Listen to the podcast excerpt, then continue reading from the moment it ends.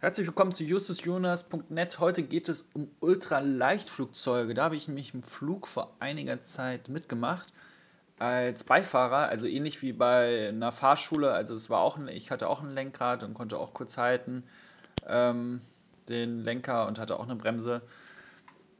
Und genau, dazu möchte ich jetzt ein bisschen sprechen. Ultraleichtflugzeuge sind nämlich sehr interessant. Die sind ungefähr bis zu 120 Kilo schwer, sind auch nur maximal für zwei Menschen erlaubt. Und wie der Name es schon sagt, ähm, also sind sehr leicht und sind auch wirklich einfach aufgebaut. Man hat das Gefühl, man kann das äh, Flugzeug in einer Hand nehmen und dann wegtragen. Ähm, also es ist, es ist, alles, wo ich drin war, war alles mechanisch verbaut. Also du wusstest sofort, den, äh, den Lenkknüppel, der, der lenkt das alles hinten mechanisch. Also nicht vergleichbar mit einem E-Auto oder allgemein mit einem Auto, wo du gar nicht mehr weißt, was die Technik eigentlich wirklich macht. Ähm, das konnte man aber ziemlich gut nachvollziehen, weil es einfach ziemlich einfach alles war. Dementsprechend sind auch die Flugzeuge relativ äh, günstiger als zu anderen Sportflugzeugen. Also ein Ultraleichtflugzeug kriegt man wohl schon für 60.000 Euro. Da muss man natürlich auch eine entsprechende Lizenz sich einholen, aber die ist ähm, vergleichsweise einfach zu holen.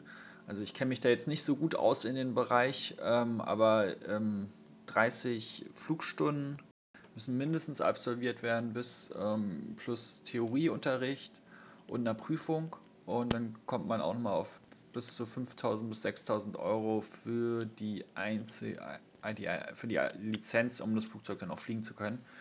Ähm, ja, als ich das erste Mal vor diesem Flugzeug stand, hatte ich schon echt, äh, war ich ziemlich aufgeregt. Ähm, und mein Vertrauen war jetzt nicht so groß, weil ich bislang jetzt auch nur mit größeren Flugzeugen geflogen bin.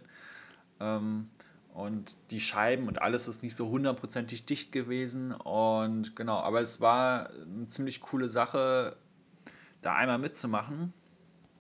Ich, der Pilot, der hatte so eine Liste, also eine, so eine Checkliste, die er durchgegangen ist. Und da sind auch nicht so viele Sicherheitsmechanismen, die man sonst im Flugzeug kennt. Wenn das nicht passiert, dann springt das ein. Da ist dann auch nochmal so, ein, so eine Art Fallschirm, der einen rettet. Aber wenn man da signifikanten Fehler macht, dann ist es dann auch vorbei. Ähm, also es, ich würde auch vermuten, dass damit viele Unfälle passieren, mit diesen Ultraleichtflugzeuge, einfach weil die Sicherheitsmechanismen jetzt nicht so ausgeklügelt sind wie bei anderen Flugzeugen. Aber das ist jetzt auch meine Laienmeinung. Ich kenne mich da jetzt auch nicht so gut aus. Aber man liest immer wieder von Ultraleichtflugzeugen, die auch äh, Unfälle machen.